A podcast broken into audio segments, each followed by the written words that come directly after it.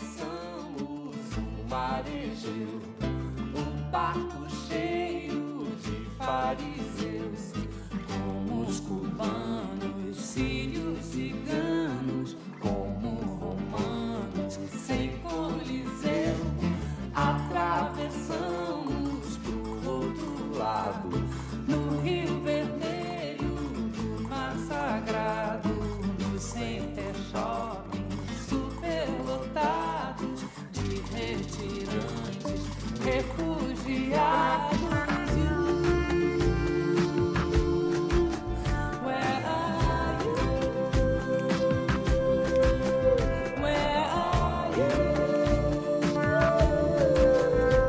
Fala pessoal, bem-vindos ouvintes. Está começando mais um Pop História, o podcast que fala de cultura pop, história, história, cultura pop. Meu nome é Matheus Augusto e aqui comigo estão o Rudolf e o Dasher deste trenó de loucura e tesão que é esse podcast, Breno Vinícius. E aí, estamos de volta para mais uma aí, com a animação de sempre, né? E Igor Moraes. Com certeza, vamos aí pra frente. Sempre. Pra frente é que se anda. Boa, já mandou. Lançou a braba. E, e hoje, falando em lançar a braba, nós vamos falar aí de um, de um filme cult indicado pelo, pelo Igor. Falou, assiste aí, assiste em trânsito, e ele é tão bacana que, que vai rolar uma pauta, como eu já adiantei o título, né? Em trânsito. ah, que é um filme a respeito de memória, de imigração, de fascismo, de um monte de coisa aí que, que se relaciona tanto com, com o mundo na década de 30 quanto é agora, essas coisas ah, estranhas que, que fazem os jornalistas falar coisas que a gente historiador arranca os cabelos, tipo a história cíclica, esse tipo de coisa que jornalista fala do, que deixa a gente louco, louco de, de raiva porque não é bem assim, mas às vezes é, como diria, como diria o Drauzio Varela, né? Mas enfim, às vezes não, mas às vezes sim, né? Mas assim, basicamente o que sobre o enredo do, do Em Trânsito, Igor quer dar uma pincelada, como é que é? É, então, é. O filme é Em Trânsito, né, do diretor, ele é de 2019. É, ele é 2019 É mesmo? 2019. 2018. É, ele é do diretor Christian Petzold e ele é um diretor que tem trabalha é, é, tem um outro filme dele que é ai, Fênix, não sei se é Fênix, alguma coisa assim. É, que é sobre também é, é sobre ligado ali com, com história e tudo mais.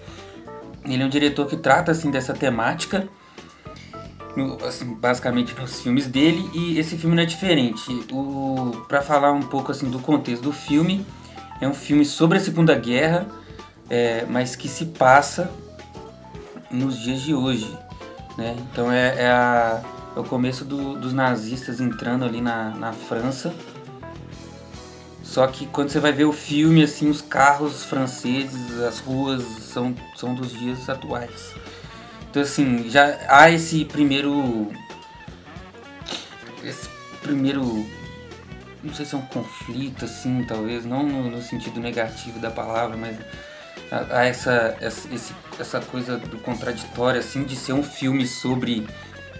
sobre o passado, sobre o acontecimento de.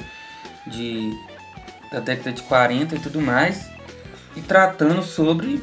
e, e mas usando todos os adereços, todas as e também até a- algumas temáticas assim atuais, como a questão dos refugiados e tudo mais assim. É um filme bem interessante e ali vai se desenrolando. é, E o filme não trata né, só sobre isso, na verdade. Mas agora esqueci o nome do personagem principal. Também. É, o personagem principal é uma confusão porque no início Eu vou procurar É aqui, ele. pode ir explicando aí. é, e depois ele. Porque o filme, é, a trama dele toda se dá nisso, né? Porque ele encontra os documentos de um, de um escritor famoso que também é, está para se refugiar, só que ele se suicida antes. E ele fica com os documentos desse escritor. E pelo que parece, né, o filme não deixa isso de, na cara, claro, pra gente, mas ele tem uma semelhança física com esse escritor muito grande, que as pessoas todas confundem ele com esse escritor. E ele começa a usar, então, os documentos desse escritor e começa a desfrutar do, do prestígio que esse escritor tinha, alguns atalhos na burocracia francesa para conseguir documentos, inclusive para fugir da França. Então, é, o Igor até esqueceu o nome, realmente o nome do Georg. personagem. É nome é isso. Georg. Georg, é. É, uma coisa assim, eu não sei a pronúncia, Georg. certa, acho que é. Georg. É. Acho que é Georg, É. alguma coisa assim. Isso, e ele. ele né, a- tipo assim, os nazistas estão invadindo a França, e aí o. o ele encontra com. Acho que é o. Esse, esse, o, o- qual que é o nome do, do cara? O Paul. Acho que é. É. É o, o Paul, que é o personagem do Se- Sebastian Hook. E o Paul entrega para ele os documentos, né, do desse escritor, para ele ir entregar esses documentos do escritor. Já São duas cartas, na verdade. É. Os documentos estão lá no hotel. Isso. Uma carta relativa à imigração e outra da esposa dele. Isso. Isso. E- E nisso, é, ele vai, ele vai até o, o hotel, né, onde é que o, o, o escritor lá tava, né, e tudo mais. Só que quando ele chega lá, o escritor já tinha né, se matado. Eu nem, nem tinha me ligado nisso, eu pensei que ele, sei lá, tinha morrido de outra forma. Não, ele se matou. A, Matou ele. a funcionária do hotel tava. Ele viu sujo de sangue lá e perguntou, né? Ela falou. Ele cortou os pulsos e tal.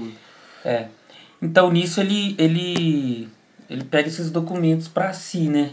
E aí ele fica nessa, É, nessa certa dupla identidade, assim, né? Eles pegam, ele pega o documento até porque, tipo, com a chegada dos nazistas, a funcionária lá do hotel tava desesperada porque ela ia ter que dar explicação sobre, tipo, por que, que ela abrigou esse cara e esse cara simplesmente se mata lá no hotel. Então, pra dar sumiço, ela só fala, ah, você quer levar o documento desse cara? Leva, leva tudo, que leva os pertences desse maluco aí. Tipo, na teoria ele nem teve aqui, na hora que os nazistas chegaram, ele não tava aqui.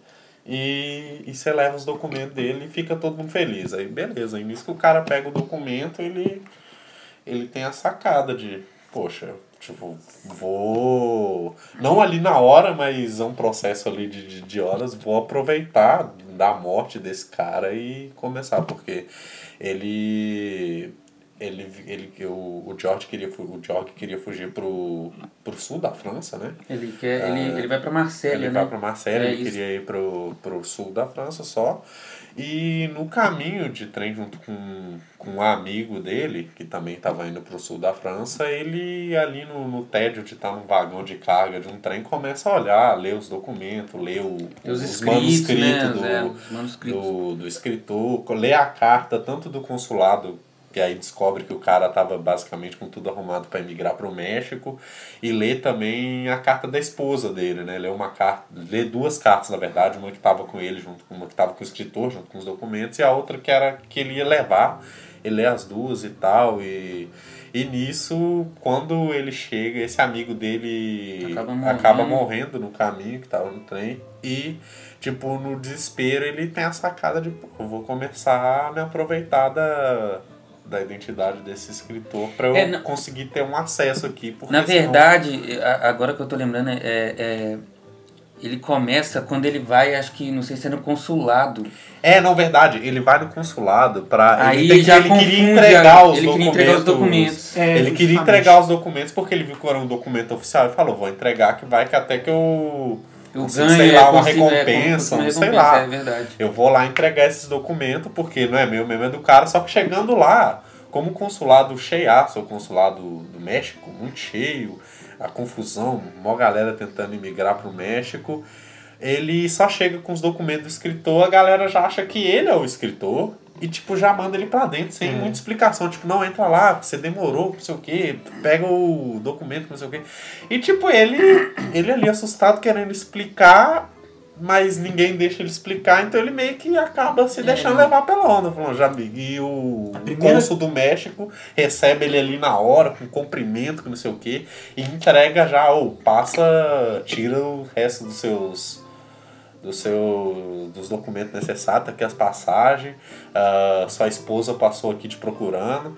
e não te achou, que não sei o que, mas pega aí o, as passagens, você já pode ir pro México, passa, confirma com, com a inteligência dos Estados Unidos, com o pessoal da, da CIA, e você já tá tudo ajeitado e só procura sua mulher aí, porque ela tá, tá doida atrás de você e tal. E é- é- esse contexto é muito interessante, porque ele, ele, ele vê a Marie, né, que, é, que é- é a, é a esposa do, do escritor, assim, e ele vai vendo ela na rua, ele se encontra assim, ele se olha e tudo mais.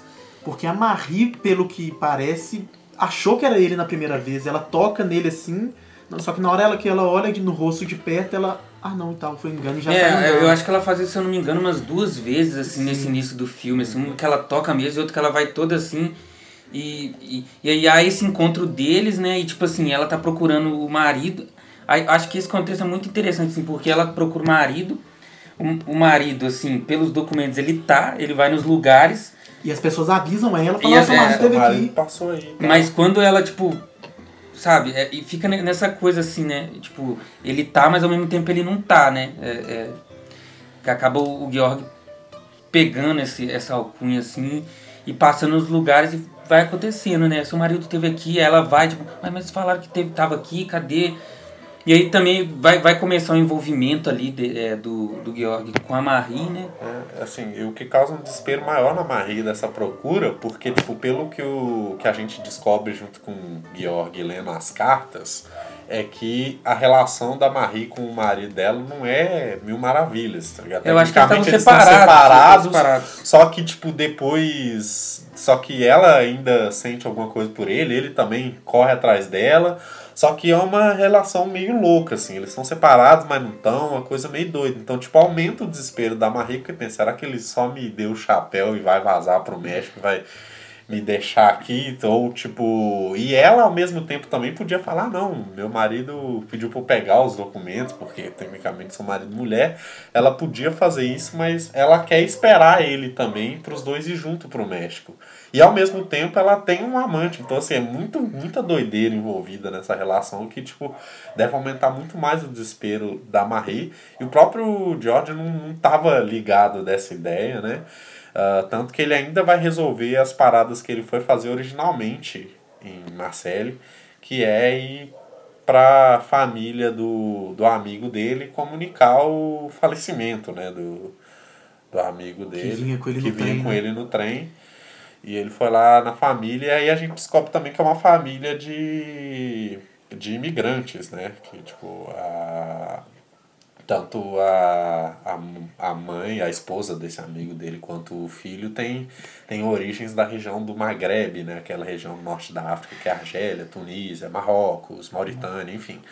Ah, ele chega e comunica, né? Aí o, o twist é que a mãe do... que é a esposa desse amigo dele, né?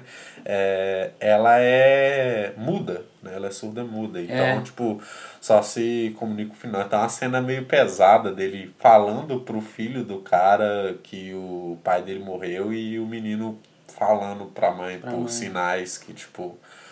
Ele só morreu no trem e, tipo, os nazistas pegou ele igual Esse um personagem cachorro, dele é o. É o. É o Heinz? Não sei. Acho que é.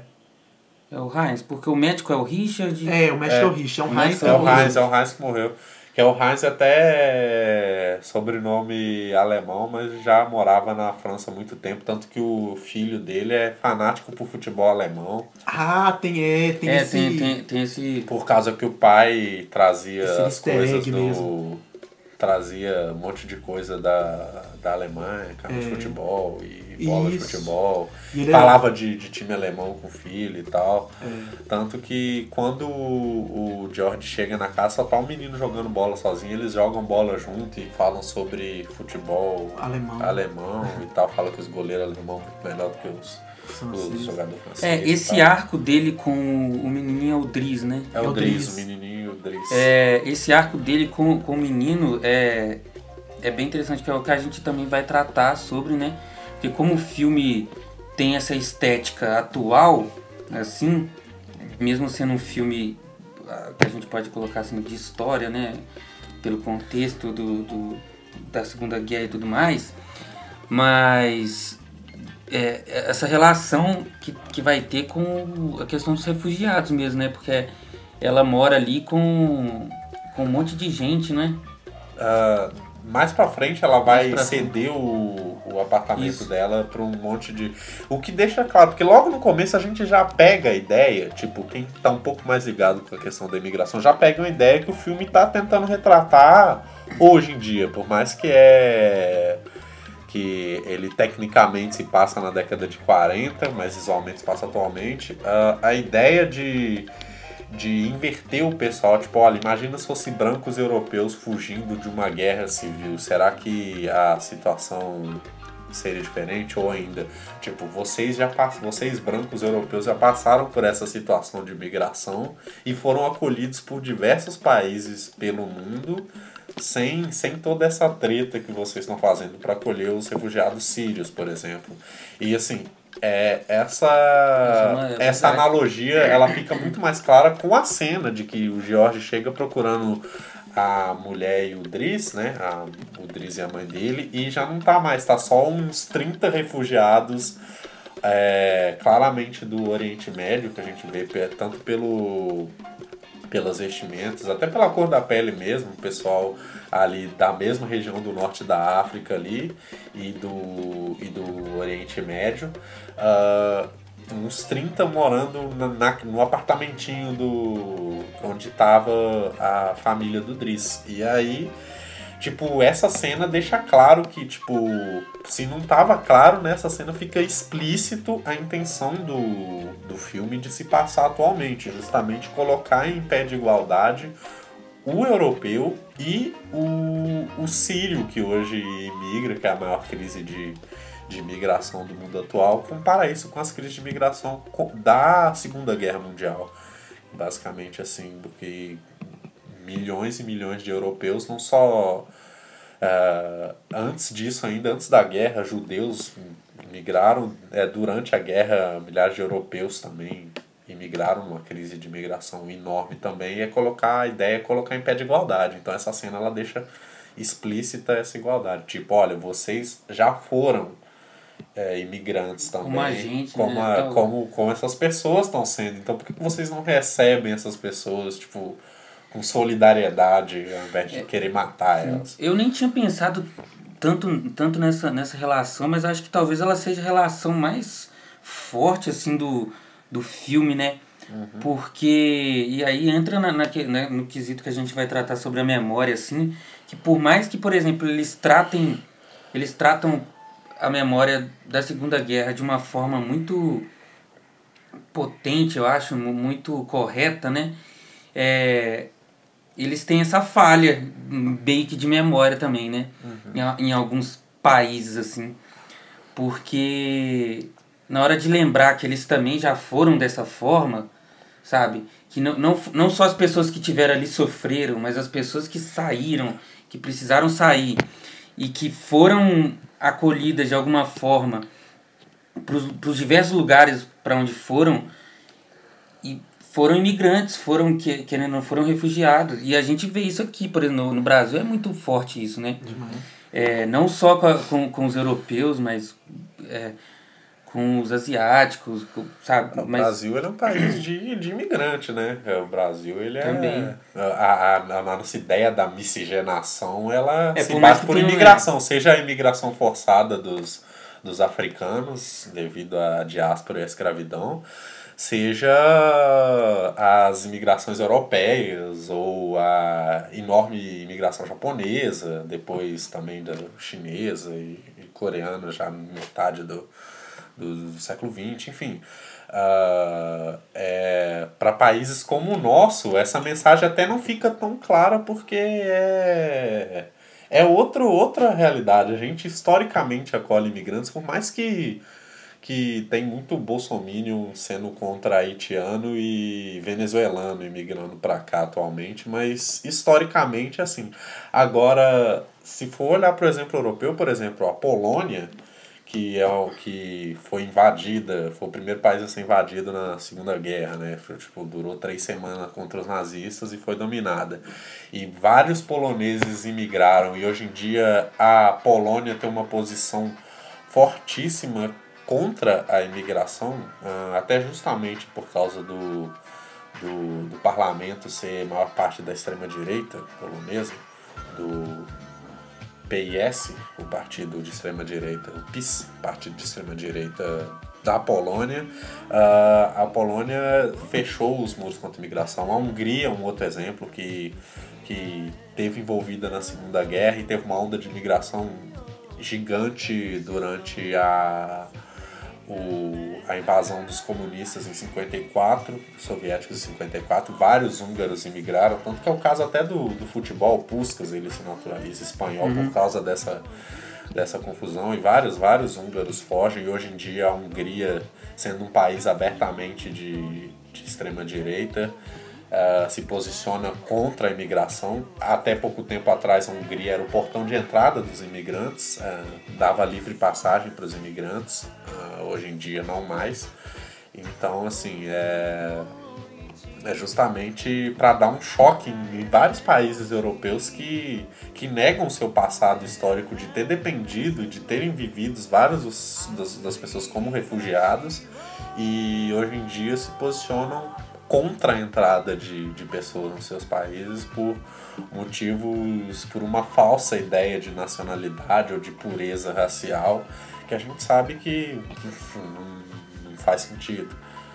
É, eu, eu acho que aí também, trazendo um pouco talvez para o Brasil, é, como, como a gente não teve essa debandada daqui para fora, então a gente talvez não tenha esse, Também. essa ideia de como isso, de como é ser um refugiado, como é ter que sair do seu lugar, como é ter que sair do seu país. Então, para nós brasileiros, talvez seja mais é, é, complexo compreender isso, é, tanto do lado de fora quanto aqui dentro, sabe?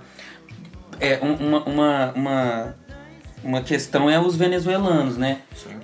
E eu acho que aqui também a gente tem uma seletividade que vem dessa questão da miscigenação, porque quando os europeus vêm para cá, eles vêm com uma questão de embranquecer, né? As portas são abertas para que haja essa- miscigenação cada vez maior, para que o país fique mais embranquecido.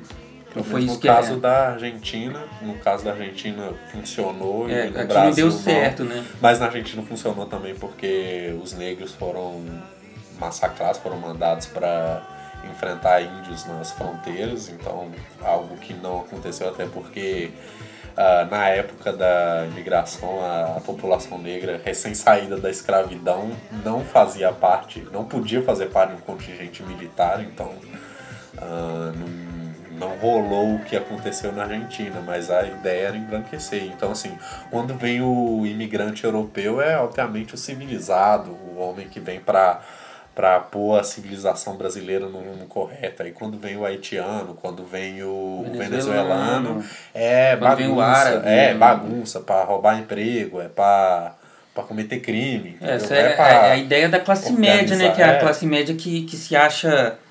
é, que acha que as pessoas estão estão tirando as suas conquistas, É, o- sabe? Essa ideia de- da, da classe média, que é uma ideia super romântica deles próprios, né? Que é uma ideia tipo, nossa, a gente é a nata da sociedade É. brasileira. da Porra branquitude brasileira. Quem não conhece o meme do, do italiano de Taboão da Serra, né? Que é tipo o cara que se acha o italianão mesmo, o cara.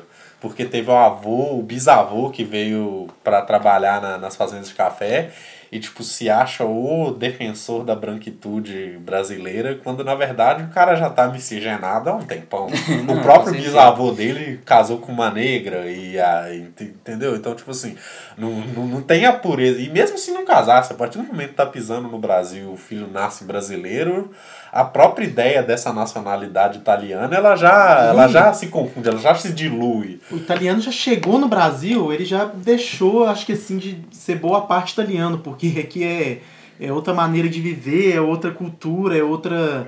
Então essa questão de manter, querer manter assim, um ideal europeu aqui dentro, não existe. É, Não, uma ideia, uma ideia estúpida de uma classe média que se acha, entendeu? Que se acha sabe, creme de la E, creme assim, do negócio. É, e é raro já, já é uma parada que, assim, principalmente italianos e alemães, não dá mais pra dizer, porque já passou do bisavô. Aqui, exemplos raros são igual o do Breno. O Breno, seu bisavô, seu avô é italiano. Aham. Bisavô? Isso. Então, eu-. Não, e já sabe é aquela bisavô, coisa, já sabe é, aquela coisa tipo, também... Não, E, é- e ele é Vou tirar meu raro. passaporte, né? É, segunda então, vou tirar meu passaporte. Então, já é um caso raro. E mesmo assim, o Breno já não pode ir lá pedir a cidadania. E ele é tipo assim, é o mais. quero. Não, não, claro, mas assim, usando como exemplo, se você fosse o nosso querido italiano de ouro preto, sabe? O cara que, tipo, porra, branquitude, o caralho. Tipo, Poderoso chefão. é, você não poderia já, e mesmo assim, o seu caso é raro porque você tá entre mais próximo, mas, por exemplo, ah, eu que tenho sobrenome português, eu não sei, os dois, meus dois sobrenomes são portugueses, eu não sei qual foi o último português que teve, provavelmente lá no século XVII, século XVIII, entendeu? a- Teve na minha a- família, então assim... Porque eu, já- nem a minha cor de pele me atesta o, o português meu, tá ligado? Não, aqui é tão brasileiro. complexo, então. Essa questão, por exemplo, da miscigenação é tão complexa por, que, por exemplo, os nomes mais usados, os sobrenomes mais usados, né, que é Silva, Santos, essas coisas assim, que a gente tem um, uma, um, entre aspas, é que é sobrenome de pobre, assim, né? É, todo mundo tem esse sobrenome, né, que não sei o que. É português, entendeu? E isso, tipo assim, mostra essa complexidade do Brasil, de como que tudo se misturou de fato, entendeu? É, é, é- e não é assim, é, tem, essa, tem essa ascendência toda portuguesa, todo mundo tem. É por isso que eu tenho que me achar o. É. O É. Bambam, vou, É, vou nem me por achar que o. eu... É. Vou, vou pra Portugal, assim, tomar vinho lá no, no Porto, lá. Porque se fosse contar assim, tecnicamente todo brasileiro, tipo, em algum momento pode se identificar como europeu. Não, porque meu tataravô foi português, entendeu? É. Veio meu Tinha um engenho primeiro lá no da minha, é, tinha um engenho lá no Nordeste e tal. É, por exemplo, o meu sobrenome Sampaio, de muitas famílias do engenho do de, em Alagoas. Podia falar, nossa, não, porque meu, meu, sei lá o que, ancestral É. foi dono de engenho no Alagoas, então eu posso sim me considerar português, Português. e qualquer um que vir aqui tá errado. É, entendeu? Não, você vai ficar na varanda da sua casa tomando vinho do Porto e comendo bacalhau? Não, É, então, não, mas isso é uma coisa assim, totalmente seletiva, assim, velho. Uhum. Quem tem dinheiro pra ir pra Portugal, massa pra caramba. Eu acho que todo, todo brasileiro, assim, seria muito, muito interessante se todo mundo que é brasileiro tivesse a oportunidade de ir pra lá, porque querendo ou não, faz parte da, da nossa história, faz parte Não do, só pra lá, que sabe? gente é. Pra, pra Angola também, É, entendeu? não. Que é tipo... Inclusive os angolanos amam o Brasil. Com certeza, então. Você tem- Mas eu aposto que, por exemplo, é, é, se tem algum. Sei lá, uma pessoa que tem uma baixa, uma, um, sei lá, baixa renda, uma pessoa negra vai para Portugal para também conhecer aquilo que, que é da nossa história. Aí o cara da classe média já, não, que não sei o que, você não pode não. Tipo, Então tem toda essa seletividade também e, e essa exclusão, porque quer excluir, por exemplo, né? Ah, não, descendente de africano não, é são Ah. vocês aqui, a gente Até é. porque- A gente tem sangue azul, a gente tem sangue real. Até porque Portugal é, a, é o, lugar, o lugar da classe média seletiva, porque ah, agora entrando na onda de pisar na classe média, que nem a. a foi a Tibúrio ou a. Foi a Márcia Tibúrio, não foi que fala classe média nojenta? Eu até esqueci, mas enfim.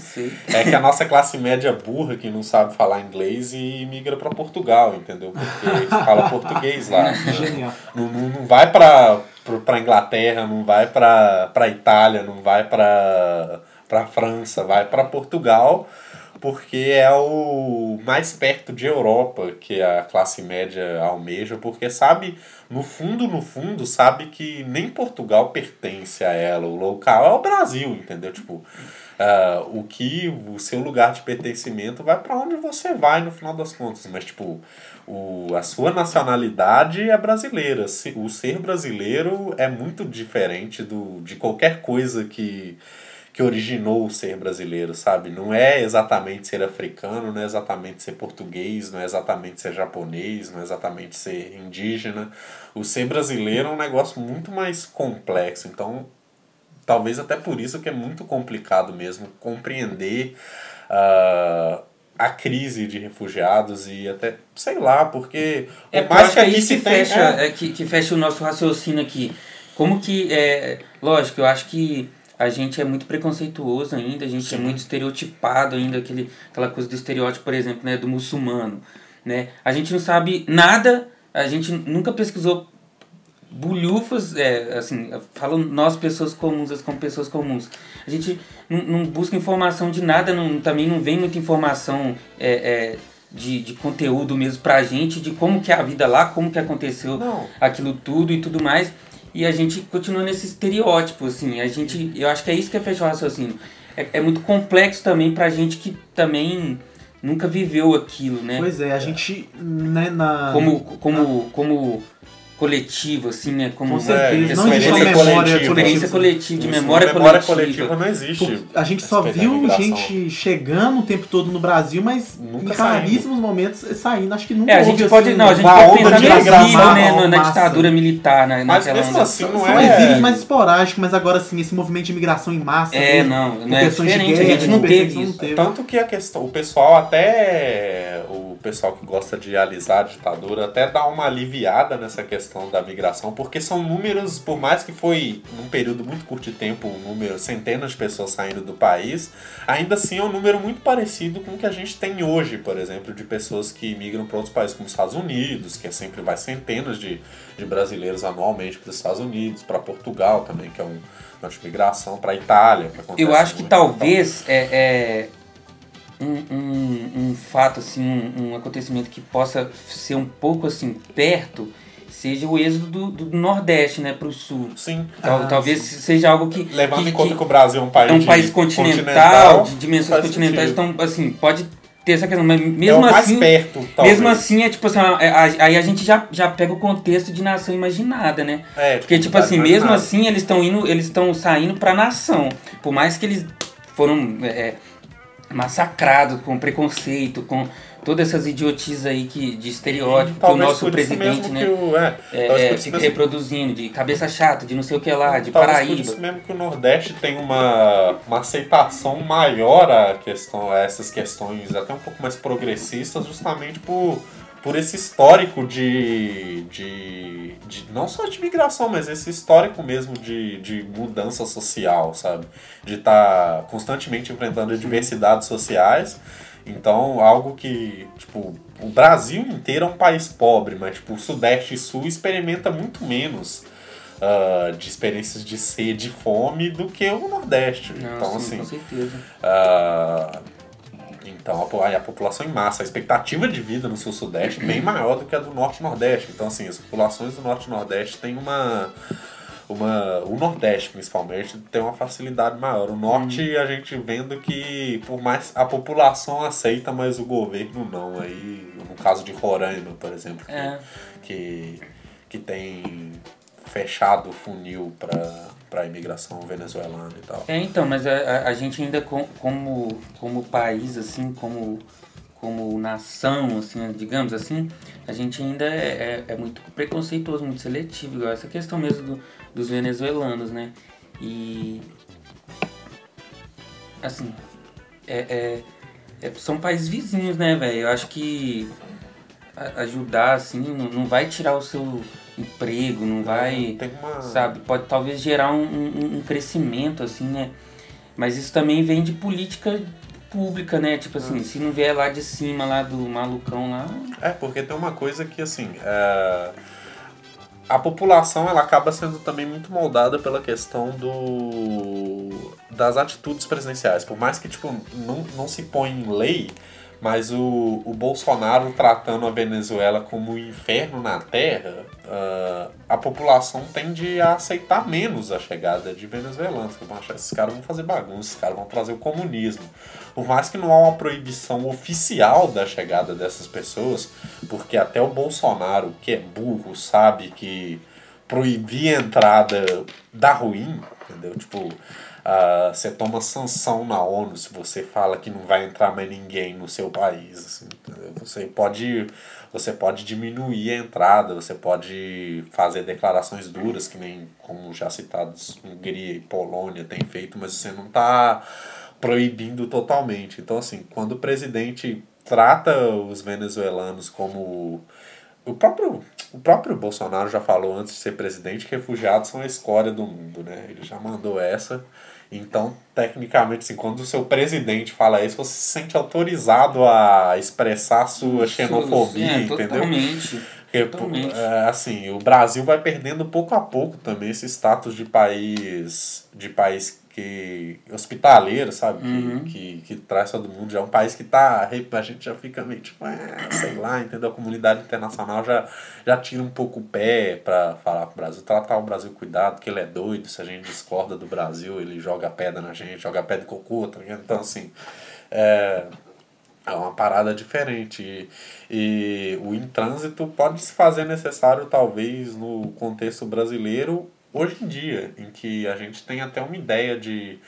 Porque, assim, ah, mais ou menos também, porque a ideia de, de nacionalidade no Brasil é diferente da ideia de nacionalidade na Europa, porque a nacionalidade brasileira ela não é feita em cima da raça.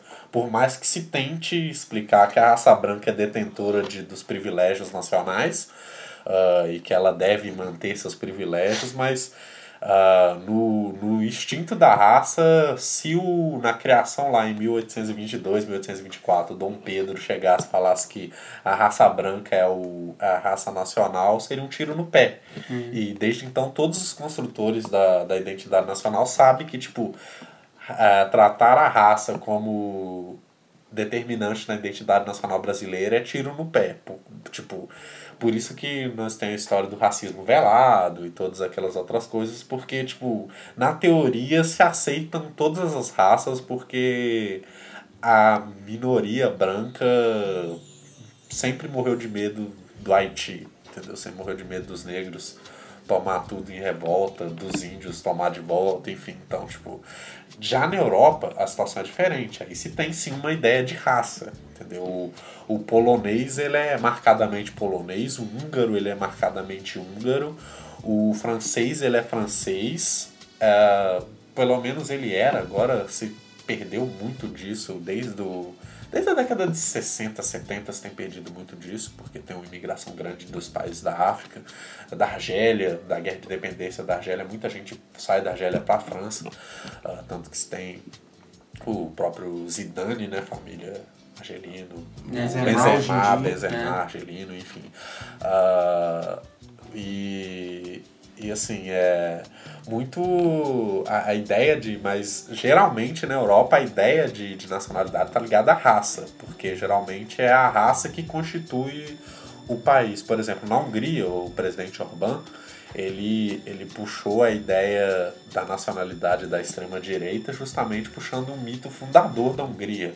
Eu nem lembro qual santo, mas é um santo católico húngaro que ajudou a expulsar os otomanos junto com os húngaros originais, sabe? A raça da Hungria original. Então, assim, qualquer um que não é húngaro é inimigo nesse caso. Então, assim, é o que torna tudo muito interessante no intrânsito é justamente porque essa ideia da raça ela já meio que cai por terra, porque a gente está falando de alemães, europeus, invadindo outros europeus, que no caso são franceses. Então, tipo, os franceses estão sendo obrigados a fugir e, e nisso você já tem uma ideia, tipo, peraí, se a raça é o determinante, alemães e franceses tecnicamente são a mesma coisa. Até porque, por mais que você tenha uma ideia de raça muito marcada, o, o esforço europeu desde a década de 80 tem sido de unificar a Europa Central, pelo menos, numa única ideia de uma nação europeia, que é o caso do o euro existe, a União Europeia existe basicamente com essa ideia mesmo, tipo de,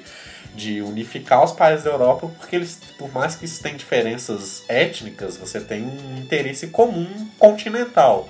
O que, tipo, já é muito difícil no continente americano, por exemplo. Não dá pra colocar o brasileiro, um boliviano e um chileno no mesmo pote, assim, tipo, de interesses comuns e de construção da ideia de nação.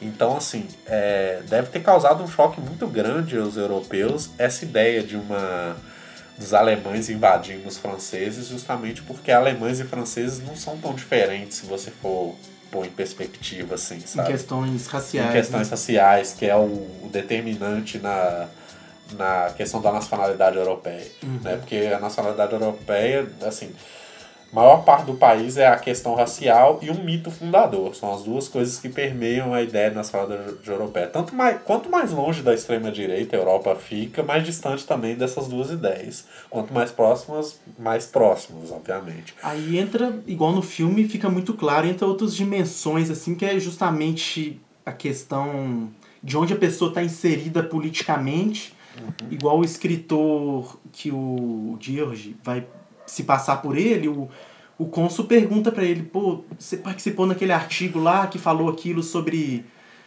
tal, não sei o que, alguma coisa que parece que não foi bem visto pelas autoridades, tanto francesas quanto as ah, alemãs que, que estariam invadindo no momento, né?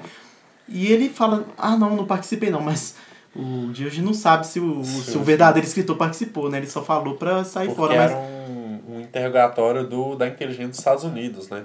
Pra ele migrar pro México. justamente. E, e até um negócio muito interessante, porque, tipo, assim como se repete a crise dos, dos, dos refugiados na Europa, se repete também o macartismo, sabe? Uma perseguição aos comunistas. Tipo, eu não vou deixar você entrar no meu país, que você é um comunista, não é? Você escreveu aquele texto lá. fala- Justamente, isso até é mencionado, parece uma ou duas vezes no, no filme, Uhum. a questão comunista. E a questão religiosa eu não vi tão clara no filme, mas é uma questão Não. também que, que entrou na. Que eu acho que é até uma ideia de se aproximar, sabe, do, do contexto atual. Não Sim. colocar. Porque, tipo, da, da crise dos refugiados sírios, o, o, o islamismo é colocado como uma bucha de, de canhão, como, como a linha de frente da extrema-direita europeia para expulsar os, os, os sírios da, de lá, mas sabe-se que não é esse o principal motivo. Não há uma diferença religiosa. Até porque na Europa há, há tempo você tem um esforço enorme de, de, de laicização, sabe? Você já não tem mais uma ideia de, de, de Europa católica tão Sim, forte de quanto se tinha. é, religião. é. tão forte quanto se tinha há 60, 70 anos atrás. Uhum. É, é, uma das coisas que o euro também traz é que essa unidade, porque a unidade religiosa na Europa ela só existiu na época forte do catolicismo. Quando teve a reforma protestante, você já tem a, a Alemanha calvinista, a Uhum. Inglaterra anglicana, a, a França luterana e a França católica, tanto que tem uma guerra e tal. Você tem diversos, e isso já se espalha na, na o leste europeu todo ortodoxo. Ortodoxo. Então você tem uma ideia muito muito diferente do, do, do papel da religião. Então, tipo assim, a religião ela é colocada em, em segundo plano para os países já e não é a questão. Eu não acredito que a extrema-direita ela se estressa com, com o, O judeu, com- por exemplo. É. de- com o judeu ou com o muçulmano por eles serem judeus e muçulmanos. É Isso. uma questão que, tipo, isso é colocado como argumento, por exemplo. Olha, os muçulmanos, eles são terroristas, por isso que a gente não quer eles no nosso país.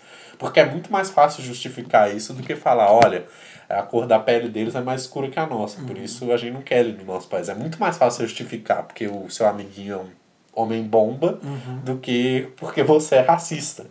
E é uma das coisas muito perigosas da extrema-direita atual é que é, ela se, luta muito para não se vincular ao que foi a extrema-direita nos anos 30.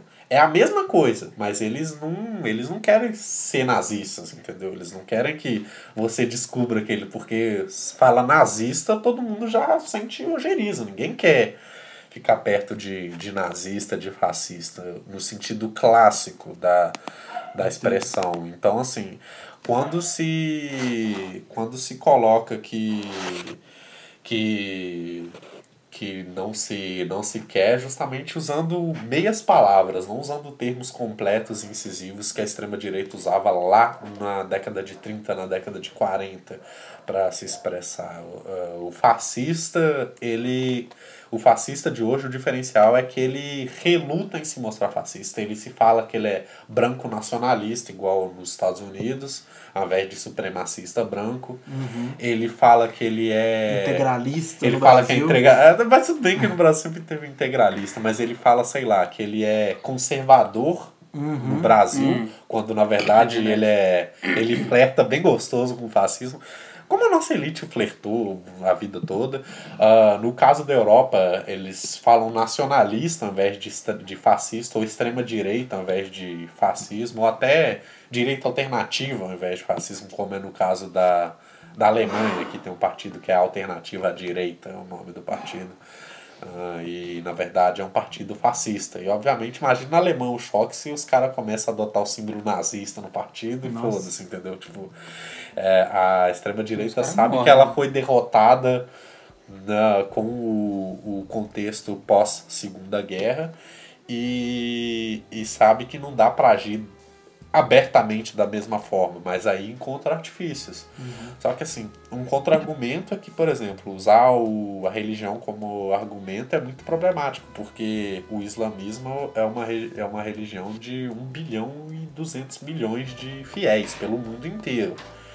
Um bilhão. Então nós estamos falando de, imagina, você, você tratar um bilhão de pessoas como terroristas, nem se, nem se, nem se fosse realmente, nem se tipo, a maioria dos muçulmanos fossem terroristas, tipo, 1 bilhão e 200 milhões de pessoas é muita gente, assim, o religião islâmica tem diversas vertentes, tem 200 tipos de formas diferentes de, de expressar a fé, então assim, é é muito se usa desse lugar comum de- do, do terrorismo para para aplicar violência, né?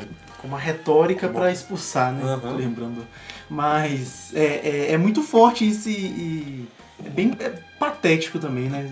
É, As pessoas associarem diretamente é, o, o Islã a todo mundo homem-bomba. O negócio falou, uma religião com 1 bilhão e 200 milhões.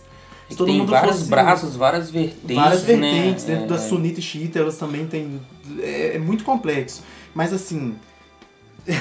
é, se cada um fosse homem-bomba, porque um homem-bomba quando vai leva uns 50 juntos. Se 1 bilhão e 200 milhões fosse homem-bomba, nós 7 bilhões já teríamos ido. já. É, o mundo seria de, de Lógico, 200 né? milhões Uma de, de, coisa- de islâmicos, sabe? É uma Tipo, coisa burra, mas que é usada mesmo como discurso, é, é como é, o, o Trump agora com, com essa com esse ataque dele, é, assim, é, foi muito interessante que eu vi um vídeo dele falando na época do Obama, de um ataque que o Obama fez e era época de reeleição e tipo assim, ele falando tipo com- com essa questão do Obama, o Obama ia atacar o Irã. o Obama tocar Irã pra tipo Pra conseguir a reeleição. Só que na verdade, assim, o Obama nunca precisou atacar o Irã, porque só dele ter influenciado golpes no Paraguai e na Nicarágua já garantiu a reeleição dele. Mas assim, ah, o, olha, o Obama vai usar do Irã pra reeleição e o próprio Trump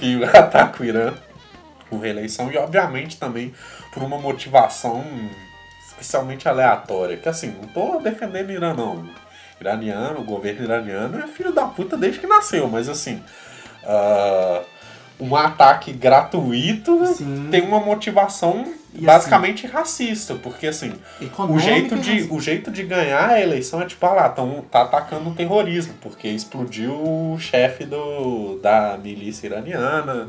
No Ira- usando. é, cê explodiu o Osama 2, entendeu? E- Sendo que assim, é, uma coisa não tem nem intenção contra. É, até porque o, o Obama nem precisava de, de atacar o Irã na reeleição, porque na gestão dele mataram o Obama. É. O Osama, quer O dizer, Osama então, Bin Laden. o Bin Laden. Mataram o Obama, seria pica pra caralho. Seria foda, igual o Kennedy. O né? Osama bateu o Obama, Mas imagina. isso- Não sei se Isso- seria foda. que Essa, alternativa foda. Essa questão do terrorismo, do Islã como uma coisa abominável, mais uma vez como pano de. Né, como essa cortina de fumaça para questões econômicas americanas, né? Porque a gente sabe que, que o terrorismo lá no Irã, os Estados Unidos está pouco se fudendo para isso. Ele tá, tá Até de porque o Irã ele, ele tem uma luta contra o terrorismo, porque o Irã, é- o Irã e o Iraque são países que lutaram contra o Estado Islâmico. São mais responsáveis pela, pelo, pelo Pela declínio do Estado Islâmico do, Do que a coalizão dos Estados Unidos e União Europeia. Justamente porque o Irã também tem seus próprios interesses, principalmente em defender o seu território, que é, que é um território que depois da Revolução de 79 ela, ele passa a ser um território historicamente resguardado, tipo uma terra segura do, do, da, religião, da religião xiita. Ah, e, e também pela questão econômica, porque o Irã descobriu reservas inestimáveis de petróleo. Ele já era um país rico e descobriu mais ainda. Que ia aumentar um terço a sua produção, que já era assim. Que já era gigante. absurda. Então, assim. É, Isso cresce o olho, né? é, né? e, obviamente o Irã precisou afastar o perigo da, da chegada do califado para não tomar essas reservas de petróleo e para defender aquele seu território ah, de maioria xiita, que também, assim como o Iraque também é, defendeu o território ali. E assim, essa treta toda do, do Trump, inclusive, só serviu para aproximar Irã e Iraque, que tipo, historicamente tem treta, já tiveram duas guerras entre os países e eles viraram meio que aliados primeiramente contra a luta com o Estado Islâmico, agora na, na luta diplomática contra os Estados Unidos. Irã e Iraque também tem agora uma parceria muito grande. E assim, é, é uma questão de, de que o Irã só é um país tecnicamente, economicamente quebrado, apesar de ter reservas enormes de petróleo por causa de sanções econômicas na época lideradas pelos Estados Unidos. E não importa, é, primeiramente com o Bush tratando Irã, é, Iraque e Coreia do Norte como o eixo do mal. Sendo que, tipo, com os ataques de 11 de setembro, o Irã não tinha. tinha Irã e Coreia do Norte, literalmente, não tinha nada a ver com o ataque. E o, e o Bush, tipo, colocou como Irã, Iraque e Coreia do Norte como o eixo do mal. A partir daí, o Irã ele é bloqueado completamente. O governo Obama também fez. lascou o Irã economicamente, estabeleceu sanções, até o Irã ser obrigado a assinar lá o pacto antinuclear que o Trump saiu agora ah, e deixou o Irã meio que tipo livre também para desenvolver de novo armas nucleares.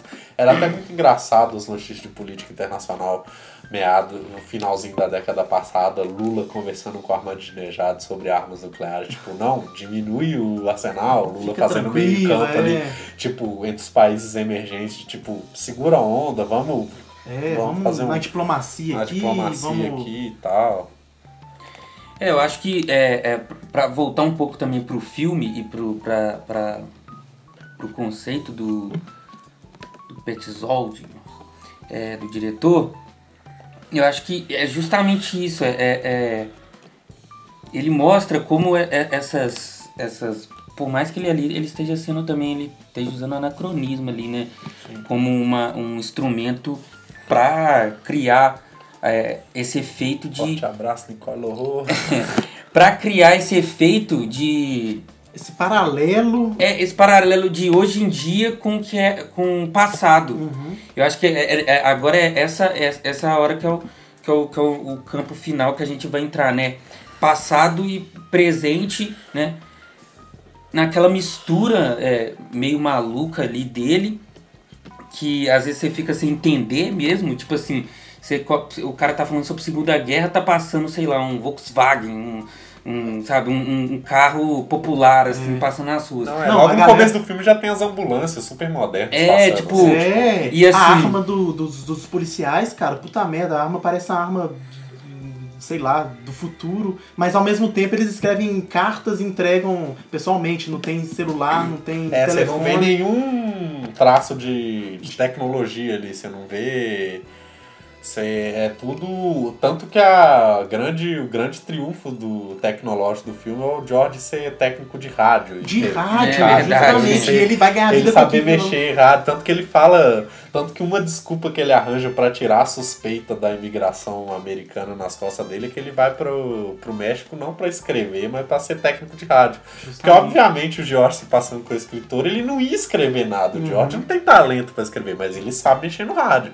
Então ele Então já ia- isso antes. Não, você, você, vou mexer, vou consertar rádio. Não quero, não tem nada a ver com escritor, não. Acabou. É. Então, eu acho que é essa, esse paralelismo mesmo que o, o, o Breno falou, e que é de passado e, passado e presente. Uhum. E aí, eu acho que é isso, é essa, co- como que o passado, querendo ou não, é, ele está sendo ressignificado, ele tem as permanências, entendeu? É aquilo que a gente, que a gente vê no, no, no curso de história mesmo, né? É permanências e as coisas que permaneceram, que existem, Permanência entendeu? continuidade. Permanência e continuidades, assim.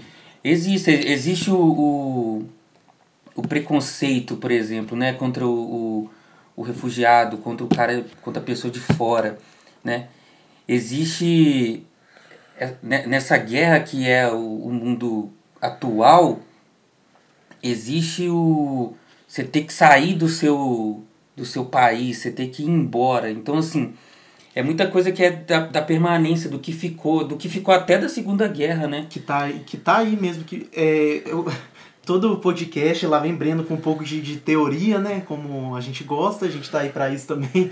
Mas é muito Mas- o que o Artog fala no presentismo, né? Porque a gente tem o paradoxo dos presentes. O que, que é o presente? O presente nos dias de hoje é velho, seu feed no Instagram ou, ou no, no- no- ou no Facebook, que é aquele presente insignificante, ou seja, ele se esvai rapidamente. Se você entra no seu feed no Instagram ou no Facebook agora e vê as publicações, daqui uma hora já são publicações novas e você está totalmente desatualizado do mundo. Então, assim, é um presente raso que se esvai rapidamente. Que é Em acelerado, né? em paradoxo, nós temos esse presente que é o presente alongado, que ele diz que é o presente que ainda não passou, digamos assim, um passado que ainda é presente. Então, é, é esses frutos que a gente colhe hoje, igual no Brasil, dando um exemplo, da memória da ditadura, é um passado, mas não um passado que passou, ele é presente.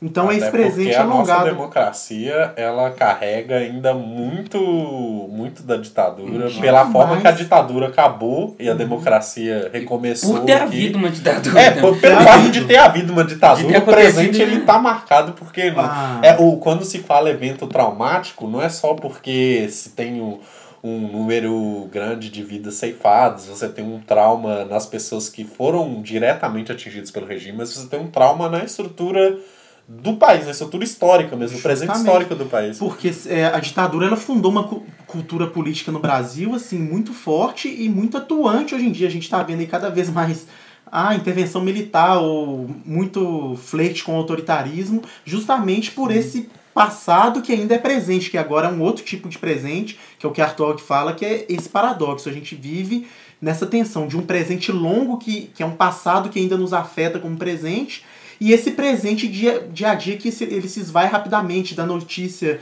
É, ont- outro dia mesmo a gente já estava falando em Terceira Guerra Mundial, agora não sei o que, amanhã pode ser que teve, tem uma outra novidade, explode outro lugar e não sei o que, não sei o. Então a gente está todo momento nessa tensão. E o filme ele trabalha muito bem com assim essa questão do presente alongado, de um presente que é um passado, igual essa cultura nazista é, alemã na França e, e todas as tudo que aquilo trouxe para pra, as pessoas. Inclusive, a gente vê que franceses, é, igual o, o, o George, ele tá. O primeiro hotel que ele se hospeda lá na França, em Marseille, quando chega em Marseille, a proprietária do hotel, ah, beleza, pega ele, hospeda ele com um preço absurdo que ele fala. Porém, uns dois dias depois, ela denuncia ele e a polícia bate na casa dele lá efi- pra verificar né, é, a denúncia que, a, que a, a própria dona do hotel fez. E aí ele dá sorte, ele tá com os documentos de escritor, ele consegue se safar. Mas é, é muito essa cultura totalitária que a gente teve na, na, na, na Alemanha na, na, na Segunda Guerra Mundial, das próprias pessoas é, estarem junto com esse, esse movimento nazista, mesmo não sendo de fato do partido nazista, Uhum. mas ela, ela comunga muito da, da- dos valores daquilo e ela reproduz aquilo o tempo todo. É, eu acho assim, é, para quem estiver ouvindo a gente, é, eu convido assim a fazer um, um- Se você gosta de algum momento histórico assim do país, por exemplo, a ditadura, eu, eu convido a fazer um.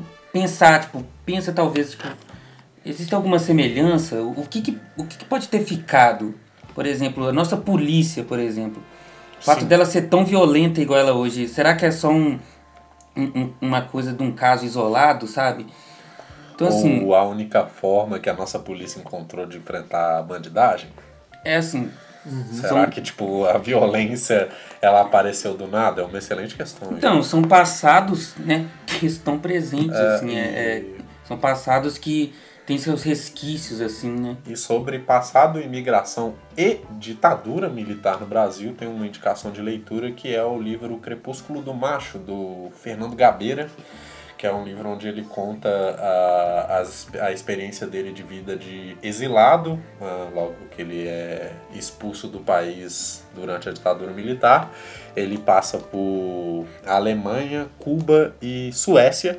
E ele, Alemanha Ocidental, Cuba e Suécia, ele fica nesse, transitando esses três países e é um livro muito interessante para entender a perspectiva de um, de um refugiado, de um exilado político ah, na Europa na década de 70. É, outra coisa que a gente pode pensar, anistia. Se a anistia fosse diferente do que ela foi é, em na, na década de 80, o Brasil seria diferente, muito diferente. Com certeza. Se a anistia é, é, é- se, por exemplo, se acontecesse igual aconteceu na Argentina, é que, o- que os, o- os Os ditadores responsáveis. responsáveis foram Punidos. foram punidos, é, foram procurados, assim, foram interrogados. foram interrogados, assim, seria a gente seria diferente.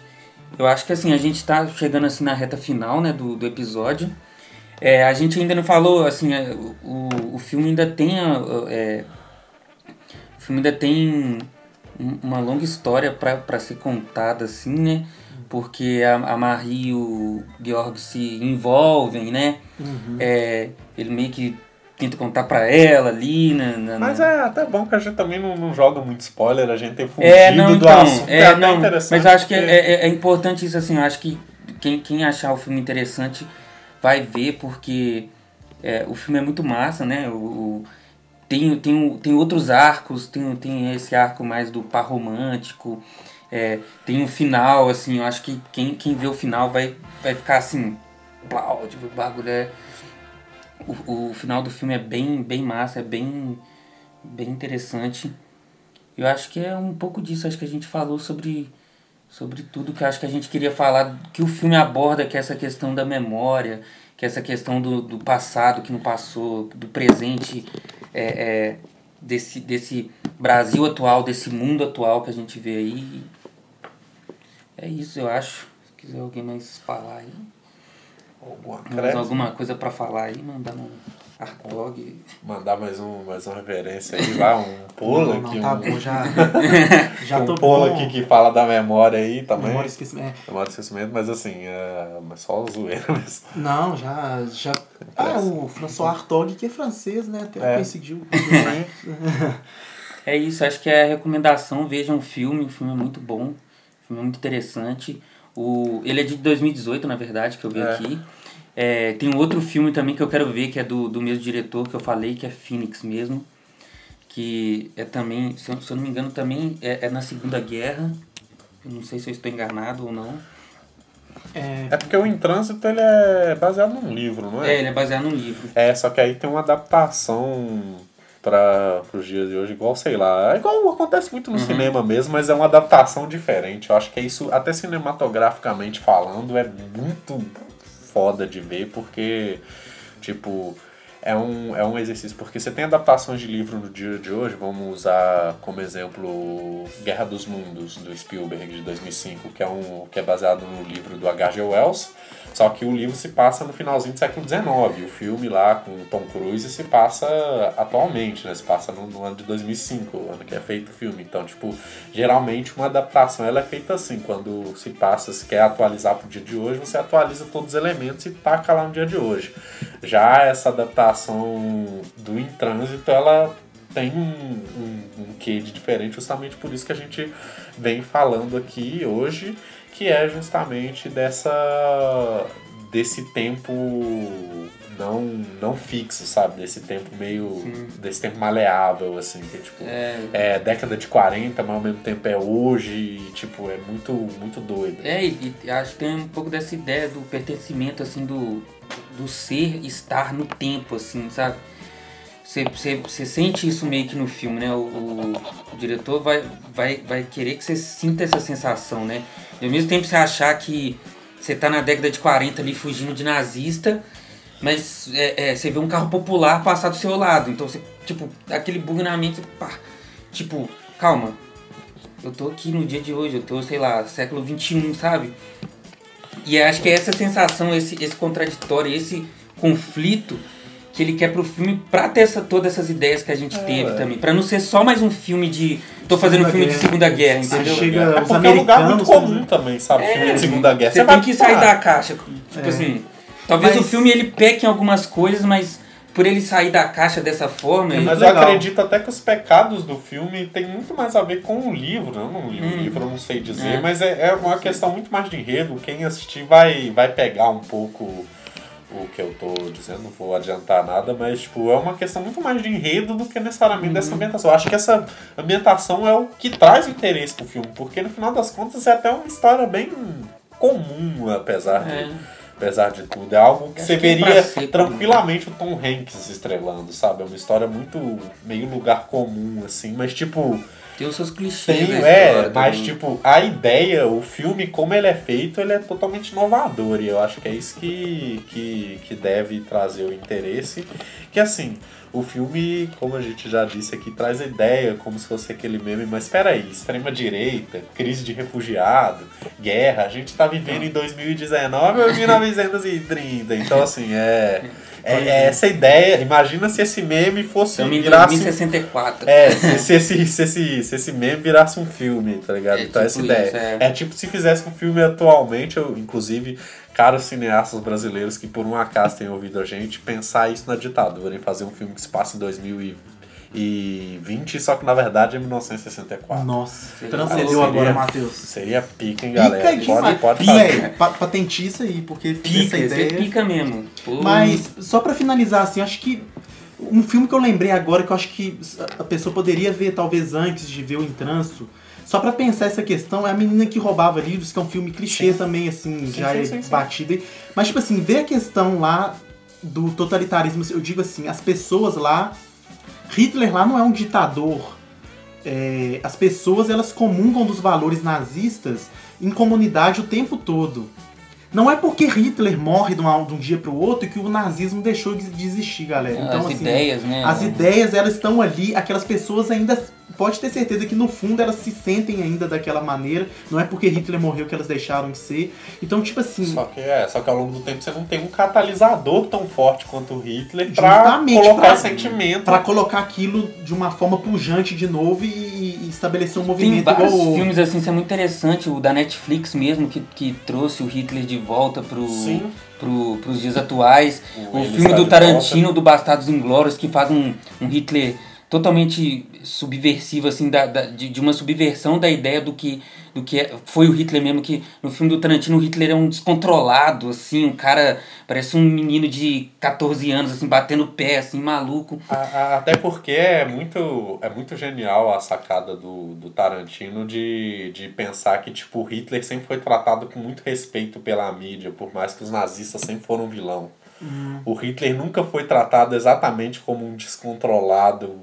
É, ele sempre- o um inimigo forte, É, entendeu? Assim, que é derrotado, mas é um estrategista. É. Quando, quando até a visão do Tarantino é muito mais legal de ver do que Legal. esse retrospecto e tal. né, né? Mas aí, assim, eu pensei o menino roubava ali, o menino Mas que é roubava, mas tem outros pra você ver que, tipo assim, faz todo sentido esse o filme em trânsito, essa questão de ser atual com uma temática do passado, porque igual eu falei, não é porque Hitler morreu que o nazismo deixou de Não, existir, é. as ideias nazistas. Os italianos penduraram o Mussolini de cabeça pra baixo É, é, na década de 40 e hoje em dia a extrema-direita é forte de Não. novo na Itália. Então, você assim, tá vendo lá o jogador Balotelli no próprio país dele, na, no próprio time que agora ele voltou a jogar na Itália, o cara tá sofrendo racismo até do diretor do time, velho. então, o presidente do time. Presidente. Então, assim, é foda. É, é, acaba que. A, E vamos falar sobre isso, galera. não é nem, É, não é né, nem tipo igual a Alemanha figura, que o assim. Hitler morre em decorrência da derrota da guerra. Os próprios italianos Matam o Mussolini. pegam o Mussolini, pendura de cabeça pra baixo, deixa ele na rua pra galera dar tapa na careca, zoar, cuspir nele, mijar na cara dele, da mulher dele, enfim, tipo. Entendeu? Aí É- já mostra um pouco assim. É, é foda, né? Tipo assim, lógico, o Mussolini foi um filho da puta, um dos maiores desgraçados que esse, que esse mundo teve, assim. na terra. Mas isso também é tão eh, cruel, isso é muito.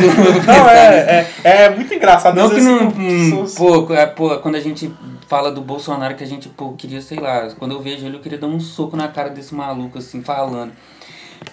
Isso é tão, assim, é complicado, assim, é, é, até que ponto, assim, a crueldade tem, tem, é muito complexo, assim. Acho que É. é isso, né? É. Fechando, a gente pode depois pensar também sobre a questão da temporalidade, né? Tipo assim, tem uma questão do tempo ali que é muito forte, assim, a gente... Eu, pelo menos, não, não, não, não, não, não sei muito essa- esses conceitos de temporal, assim, mas acho que é essa, essa questão, né? Década de 40, 2018. É, tipo, é temporalidade pura, né? É, é o presente que, que, que não se esvaiu ainda, é um presente de longa duração, como falou aí. o Breno citou a Tog muitíssimo bem. Ficamos Tem, eu então. poderia estar outra- outros autores, mas eu estou de férias, então. sem, sem autor hoje, galera. É- Mas Pessoal, fosse por aqui, tem algum disclaimer, Breno já ia adiantar um recadinho. Adiantar um do João recadinho, aí. porque é, agora mudando de assunto, podemos falar de coisas nossas. Coisa boa. Do, falar do Pop. Story, a gente, acho que a gente tem que noticiar porque foi uma coisa muito legal. Inclusive a gente devia ter falado isso no É começo e verdade. esquecemos.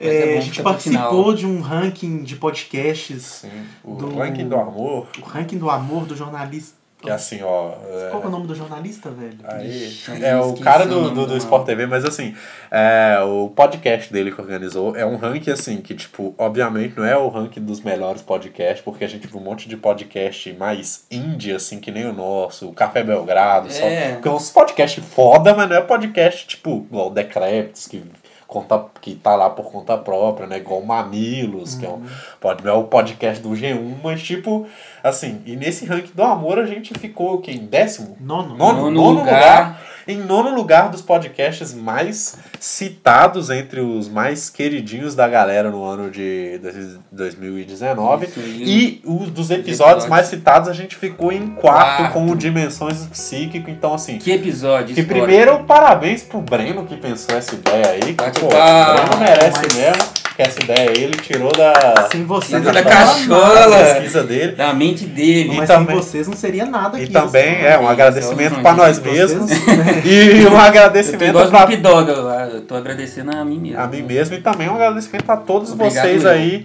que, que ajudaram a gente tanto nas redes sociais que a gente compartilhou nos nossos perfis pessoais esses, esses, esses rankings para vocês votarem. Deixamos fixado no, no Twitter do Pop História.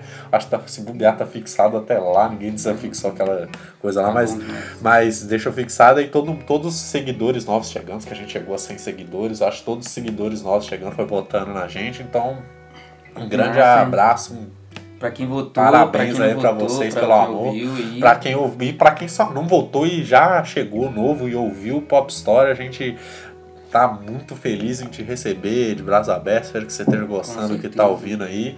E rola mais essa segunda temporada, que esse agora. Esse ano a, gente, vai voltar a gente- brabão. um pequeno recesso e a gente já vai estar tá pau quebrante de novo. É. Não, não quero adiantar nada, sem dar spoiler pra não dar expectativa, pra não dar hype, né? Porque sabe como é, né? Que a gente também não, não dá pra. Não dá pra anunciar que, que a gente vai trazer o. Não dá pra, o Mauro César Pereira já não vem porque bloqueou o Igor no Twitter. Bloqueou é Twitter, foda. Mas o. Eu te amo, seu clubistinha. Mas o resto, falando em desbloquear o pessoal do Book Cinéfilo, pelo amor de Deus, desbloqueia lá na página, mano. Já falei, os caras me fazem de bobo. Eu falo lá, ô Rian, me desbloqueia lá. Ele fala, não, não te bloqueei não. Aí ele marca o tua DM, aí o Dariel vai lá. Não, também não te bloqueei não. que Aí marca. Eu não faço ideia, eles só me bloquearam, tá ligado? Aí vai lá, marca uma Rebeca, a Rebeca, olha, ah, não fui eu que te bloqueei também não, aí nenhum dos três me desbloqueia, foda-se, eu Aí fico tá bloqueado foda, lá até hoje. Caralho, eu amo demais vocês, eu fico lá no grupo todo dia comentando as paradas lá, postando os, os bagulhos, desbloqueando a página, pelo amor de Deus. o Matheus aí, hashtag. Hashtag desbloqueia é, Matheus. Matheus Livre, por favor, velho. Puta que Matheus e pariu, velho. mercado. É, pô, é tudo que eu quero, Mas mas. é, é isso mesmo. É, E- eu, eu acho que é- eu, eu vou pedir desculpa aqui pelo nosso último episódio, que acabou ficando com o áudio meio Sim. avacalhado ali, porque a gente gravou no campus que a gente é, estudava, né? E Estuda, aí tá, a Amadora é foda, né? Que aí não, não É, lembra gente- que tem um eco do caralho naquela acústica, porra. Então, assim, Então mas ficou, os próximos vão vir tranquilão, assim, nesse, É. nesse naipe, nessa qualidade, assim, pra melhor. É, Nossa. porque senão. Porque senão todo mundo vai achar que a gente gravou usando o, o alto-falante do carro do ovo, tá ligado? Do abacaxi de Marataízes, tá ligado? Que o som um eco gigantaço. É E assim, também pedir pra vocês seguir a gente no Twitter, arroba popstoria1. Ah, ou procura lá também na barrinha de pesquisa famosa, né? É, Pop e História, a podcast. Você acha a gente lá, segue nós. E só pra situar nossos ouvintes, com esse episódio a gente tá fechando a nossa primeira temporada. Igual o Matheus e o Igor estavam falando ali, teremos novidades pra segunda temporada. Tem coisa nova por aí, Coisa família. nova. Então, assim, a gente ficou muito feliz aí, a gente fechou aí meia dúzia de episódios nessa primeira temporada. E a segunda temporada a gente vai ter um outro a foco. E aguarde, só aguarde, Aguarde, porque aguarde. A próxima temporada Vamos mais quebrar. longa, aqui não vai ser seis, vai ser 24, Tomara vai que ser, seja, vai sim. ser duas dúzias de ovo, não vai ser meia dúzia, Vai. que essa primeira é Quando só pra fazer um bolo, 100 entendeu? episódios, É. Quando a gente chegar no 100 episódio, filho, não vai ter essa cidade, não vai, não vai ter mais espaço pra colocar engradado de cerveja nessa porra. Vai ser festa martunada, vapo, Churrascada, vale. churrascada braba, geral convidado, mas ainda a gente já tá pensando no 100, né? Porra, isso aqui, isso aqui é legal, acho que é um projeto realmente que tem tudo pra dar certo, ainda Com mais com o apoio de vocês, como foi demonstrado no ranking do amor, e não só por isso, mas pelo vocês encontrarem na rua, falar, ah, eu tô ouvindo podcast, pô, isso é muito massa, o Breno mesmo encontrou a galera que eu vi, eu também, o, o Twitter e o, o, Igor também, pô. É, uma galera foda falando que tá ouvindo. Tá então, assim, gostando, tanto a galera tá gostando. Apesar que a gente terminou muito hétero esse final aqui, churrascada. Churrascada, não, mas pode ser. Baladinha top. pode ser. É, baladinha top, vou chegar lá de camisa polo. tá? Lacrador! não, pode, pode ser, eu sei lá o que seria um, um evento. um evento pra todos, mas, mas o sentido é de dedo no cu e gritaria, né? A cervejada e o churrasco é porque eu Tamo gosto, junto, mas. galera, todo mundo. Mas do mais é tamo junto aí. Bora, bora que segunda temporada o pau quebra. Aí o filho chora e a mãe também. E é isso aí.